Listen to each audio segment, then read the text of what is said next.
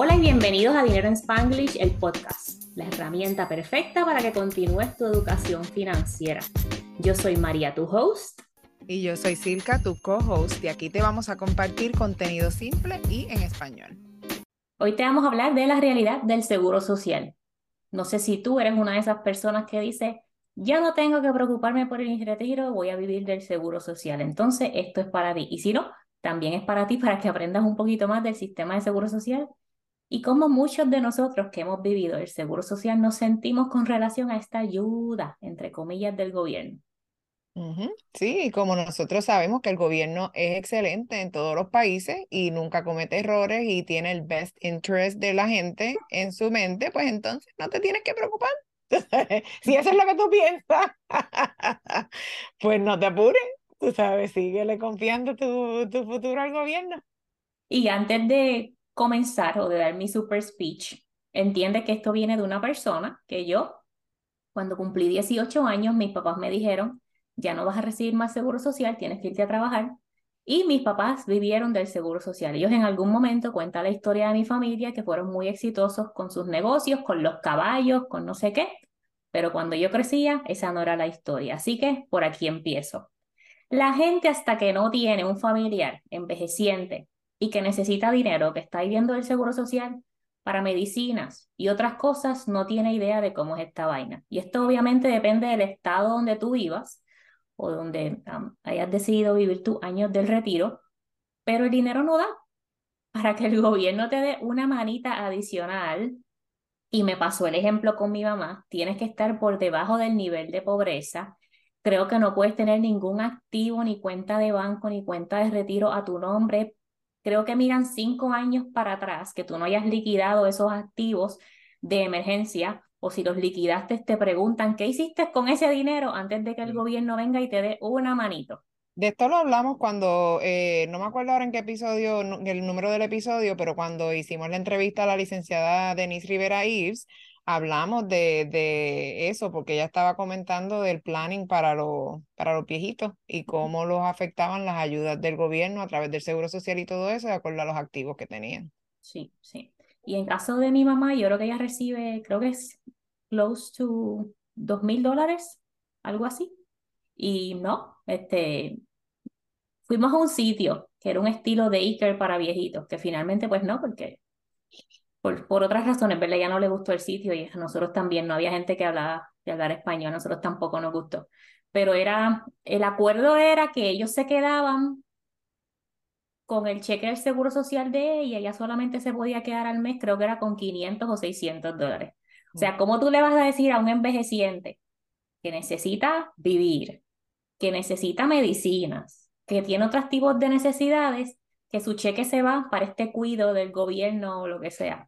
Era supuestamente subsidiado una parte por el gobierno y la señora me decía, las reglas son que los envejecientes se quedan con la porción de lo que el dinero ha establecido como nivel de pobreza, creo que eran 600, 700 dólares al mes, y el resto del dinero le iba a ese daycare, una cosa así, una cosa bien espectacular. Y también ese proceso que miramos sitios para de vivienda para envejecientes, eso, si no necesitan ningún tipo de ayuda, solamente comida, techo, cama y enfermeras 24/7 son 3.500 dólares para arriba. Y estoy hablando de Estados Unidos, no estoy hablando de ningún otro lugar.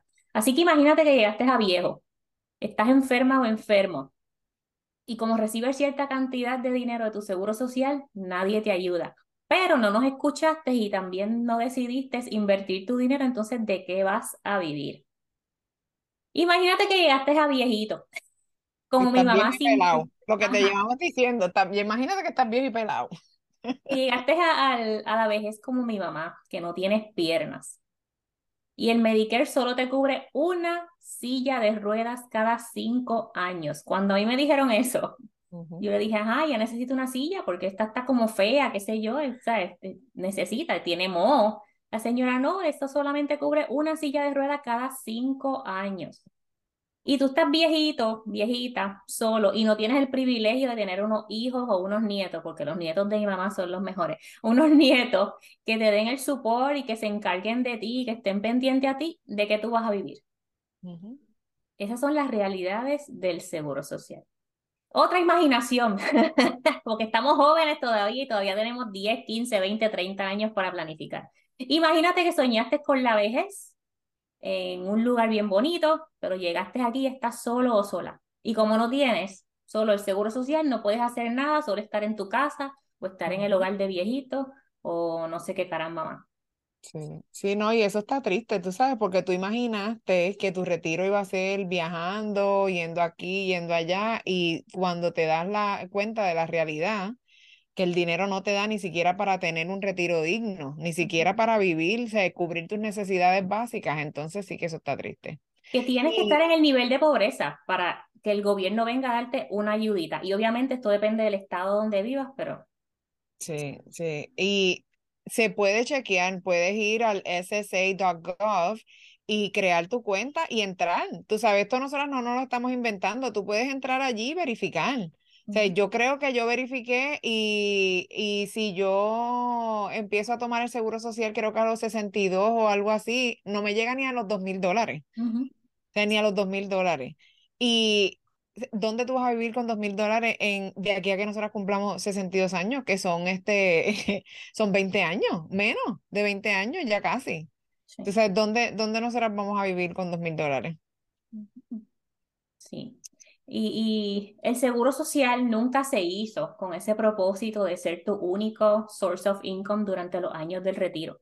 Esto era un suplemento para las pensiones, que después las pensiones se convirtieron en los planes de retiro de ahora, Así que esto no es para ser tu único source of income. Obviamente, la población, hay una población pobre en los Estados Unidos y en sus territorios, o sea, ahí el Seguro Social les ayuda a ellos y así reciben dinero, pero para nosotros que trabajamos y tenemos un buen salario en estos momentos, imagínate llegar ahí y no tener suficiente dinero.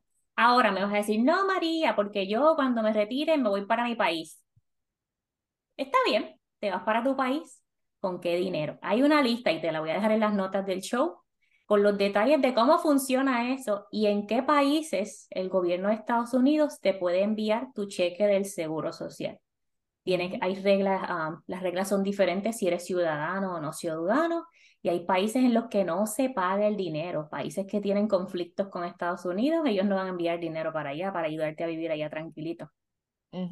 Aparte de que no sabemos de aquí a que nosotros nos retiremos qué va a ser el beneficio del seguro social. Y yo busqué este, este artículo, viene, o sea, no es un artículo que escribió un random person, esto está en el, en el website del seguro social, o sea, en el website oficial, el ssa.gov, te lo vamos a dejar también en las notas del show. Eh, o sea, entren ahí y léanlo, pero básicamente una de las cosas que más me llamó la atención, que es como un resumen, dice, Currently, the Social Security Board of Trustees projects programs costs to rise by 2035 so that taxes will be enough to pay only 75% of scheduled benefits. This increase in cost results from population aging, not because we're living longer, but because birth rates dropped from three to two children per woman. Okay. Ahora mismo estamos teniendo sendos debates en relación a, a los eh, derechos de las mujeres, ¿ok? Derechos de su autonomía, de su cuerpo, ¿ok? No voy a hablar de eso porque es un tema muy controversial. Ya por el hit de mi voz pueden deducir de en qué lugar yo me paro en cuanto a esto. Anyway, do with this as you may. Yo tengo opiniones bien fuertes en este respecto, pero forme usted su propia opinión. Recuerde que todo lo que hace el gobierno aquí y en todos lados se traduce en dólares y centavos. Y no puedo dejar de leer esta, esta oración over and over and over. Tú sabes, it's not because we're living longer, but because birth rates have dropped from three to two children per woman. O sea, las mujeres no estamos produciendo suficientemente población en este mundo para que, para que, para que haya gente que trabaje, ¿ok? Bottom line, prepárese para el retiro, no le deje su futuro en las manos al gobierno, because you will be disappointed, no matter what. No importa en qué lugar del espectro usted se pare, you will be disappointed. Así que. Silka no lo dijo, pero lo dijo yo. Esto suena a que el gobierno está con todas estas porquerías de reglas, porque simplemente si le ponen más flexibilidad a nosotras a querer hacer con nuestro cuerpo lo que nos dé la gana, vamos a dejar de tener hijos, ¿ok? Tener hijos no es lo bonito que dice la gente por ahí. Esto es un trabajo bien brutal y cada vez hay más muchachas, más personas que deciden no tener hijos, ya sea por y cuesta situaciones, dinero. situaciones financieras, situaciones mentales, situaciones de pareja, porque ¿sabes qué? Nosotras nos encargamos de los muchachitos y tenemos que cuidarlos y todo. Obviamente hay parejas que dan el support que tienen que dar y otros no dan el support que tienen que dar o no participan como tienen que participar. Así que usted controle su cuerpo, que el gobierno nos quiere controlar a nosotros. Seguimos con el episodio. que esto tiene que ver todo con el gobierno, porque el seguro social, ¿qué es? Gobierno.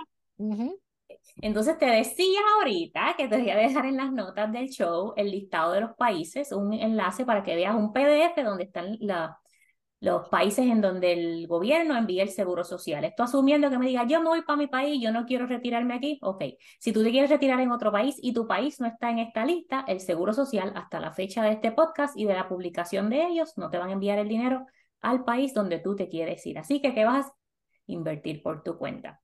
Hay otra herramienta que tienen que ah, es un screening tool que tú puedes poner que si eres ciudadano o no, que si piensas ir de otro país o no. Yo empecé a jugar con ella, pero dije no, porque van y me persiguen así de que te quiere ir. También te voy a dejar el enlace en las notas del show. ¿Ok? Entonces, ah, otro tema controversial con la realidad del seguro social es la edad en la que vas a recibir tus beneficios. Tú puedes recibir tus beneficios desde los 62 años que recibes una fracción y el, beneficio completo lo recibes a los 70, según las reglas hasta la fecha de este podcast, porque el gobierno le puede dar la gana de decir a los 75, los que nazcan después de cierta edad, no van a recibir el beneficio hasta yo no sé cuánto. Lo he mencionado antes y lo vuelvo a repetir. Yo voy a una reunión anual con una financial advisor en lo que hablamos de um, la, cómo está comportándose el tema del payroll, la nómina, los empleados, etcétera, y ella les recomienda a todos sus clientes que no busquen, que no cojan, que no tomen el seguro social hasta los 70 años, hermana. Tú me decías a mí que yo debo trabajar hasta los 70, mira, tengo, tengo lo que tengo ahora y no quiero trabajar, imagínate todos esos años más. Entonces, si decides recibir tus beneficios a los 62, es una fracción del beneficio, el, el beneficio completo te lo dan a los 70, así que consideraciones antes de tú decir, yo voy a recibirlo antes o después, cómo está tu estado de salud, si estás trabajando o no, si tienes otro tipo de dinero para cubrir tus gastos y también el plan médico o el Medicare, porque eso no lo dan hasta que tienes 65 años, según estaba haciendo en mi research, así que eso son opciones, ¿verdad? El plan médico es uno de los gastos más caros que vamos a tener, la salud, cuando estamos en nuestros años del retiro. Y como decimos siempre, el hombre propone y Dios dispone. Los planes que nosotros tenemos son unos y el cuerpo de nosotros puede decidir otra cosa. Tú sabes, tienes que, tener en mente que tú puedes querer muy bien estar trabajando hasta los 70 años, pero si tu cuerpo dice que no, ¿qué tú vas a hacer? Si no tienes más nada, te tienes que coger el beneficio temprano y coger la porción que te den. Aquí se trata de tener un retiro digno, gente. Este, ver la situación en la que muchos de nuestros envejecientes, no importa el país en donde tú estés, están viviendo, está fuerte, ¿ok? Y vamos a decir, a un ejemplo acá es, en los ingresos promedios en el 2021 en Estados Unidos específicamente por hogar eran 70 mil dólares, ¿ok? Ingresos brutos. Y eh, directamente de la página del Seguro Social, de acuerdo a sus estadísticas, a octubre de 2022, el cheque promedio de una persona que recibe el cheque de Seguro Social, una persona, 1.550 dólares con 48 centavos. ¿Quién mm. vive con 1.500 dólares? Asumiendo que es una sola persona, ¿quién vive con 1.550 dólares? Me van a decir, en mi país se vive. Acuérdate que hay países en los que no dan estos beneficios. Así mismo. Y otros numeritos que tengo por acá para abrirte los ojos en cuestión a cuánto debes comenzar a invertir o que estés alerta a tus cuentas. Um, Fidelity y Vanguard tienen um, también una publicación que hicieron a finales del 2022, que son los promedios y la mediana de los balances de los 401k o sus equivalentes. Aquí ningún número, ningún número de estos promedios o de estas medianas está por encima de 300 mil dólares. Y esto incluye de gente de que tiene desde 20 años hasta 59 años. Así que esto me dice a mí que nadie, la mayoría de nuestra aprobación, no voy a decir nadie, ¿verdad? Porque en el promedio están los que tienen muy poquito y los que tienen un montón. Y en la mediana, pues quitan esos outliers. Esto me dice a mí que la mayoría de la población de los Estados Unidos que tiene fondos con Fidelity y Vanguard no están listos para tener un retiro digno. Eso es así. Y con eso te dejo con las realidades del seguro social. Nos quieren pariendo muchachitos y el dinero no da. Nos quieren pariendo para que siga la gente trabajando y moviendo la economía. Ay, ay, ay, esto es, un tema fuerte y Sí, pues gracias por escucharnos on a cheerier note. y quedaste deprimido, únete a Transforma tu Dinero VIP para empezar tu plan hacia la independencia financiera. Yes, y acuérdate que tenemos el grupo de, privado de Facebook donde puedes hacer todas tus preguntas en un setting no judgment. Nosotras te podemos contestar o los otros miembros del grupo te pueden contestar también. Hay un modo de hacer la pregunta anónima o se la puedes enviar en un private message a Mariby y ella la puede poner por ti. Así que eh, tenemos todas estas herramientas, son completamente gratis, aparte del curso de Transforma tu Dinero, que ahí te damos digo, te da Mariby, porque este, este es el baby de ella, así que no puedo tomar crédito por ese, eh, pero está súper, súper bueno que te, te da desde cómo, desde cero hasta 100, o sea, desde cómo estar, venir pelado a ser un inversionista y estar completamente ready para tomar control completo y total de tu dinero. Así que ahí tenemos todas esas herramientas. Si tienes alguna pregunta, nos puedes conseguir por Instagram, nos puedes conseguir por Facebook, estamos en YouTube si quieres vernos las caras y en todas las plataformas de podcast. Si te gusta el contenido de nuestro podcast, por favor, pasa por allá por la plataforma donde tú lo escuchas y déjanos un review de cinco estrellas déjanos ah, por allí lo que te gusta del podcast y nos puedes escribir también a través de las redes sociales para que nos digas qué temas quieres que tratemos, eh, unos que sean más felices que el que hemos tratado hoy. Por favor, aunque este siempre va a ser un sore topic para mí. Sí, sí, sí, porque bueno, eh, para eso es que nosotros estamos aquí, tú sabes, para, para que abras los ojos y no llegues a un punto en tu vida en que ya no hay mucho que puedas hacer y dices, diantre, nadie me dijo esto, tú sabes, como que yo no sabía esta información hasta ahora, así que you cannot unknown what you know now, así que ahí está, tienes, tienes la información, do with it as you may, eh, hopefully te va a impulsar a tomar acción y a comenzar a prepararte para que tengas tu retiro chévere y por lo menos un viajecito, mira, every other year, no te voy ni a decir que te vayas de viaje todos los años si no vas a tener suficiente dinero, pero every other year, eso es parte de un retiro digno. Gracias por escucharnos. Bye. Hasta la próxima.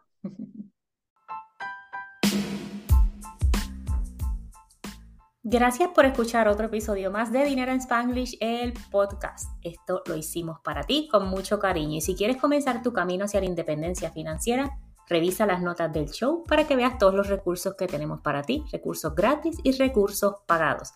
Es tu momento de comenzar a manejar tu relación con el dinero y encaminarte hacia la independencia financiera.